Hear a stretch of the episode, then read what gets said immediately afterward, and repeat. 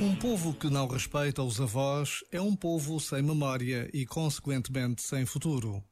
Esta afirmação do Papa Francisco exige-nos um novo olhar sobre o que fazemos e o que não fazemos pela nossa própria identidade enquanto povo e nação. Por vezes, basta a pausa de um minuto para nos interrogarmos sobre esta dimensão de respeito humano com que o Papa Francisco inquieta o mundo. E também assim, a presença de Deus acontece no mundo. Já agora, vale a pena pensar nisto. Este momento está disponível em podcast no site e na app.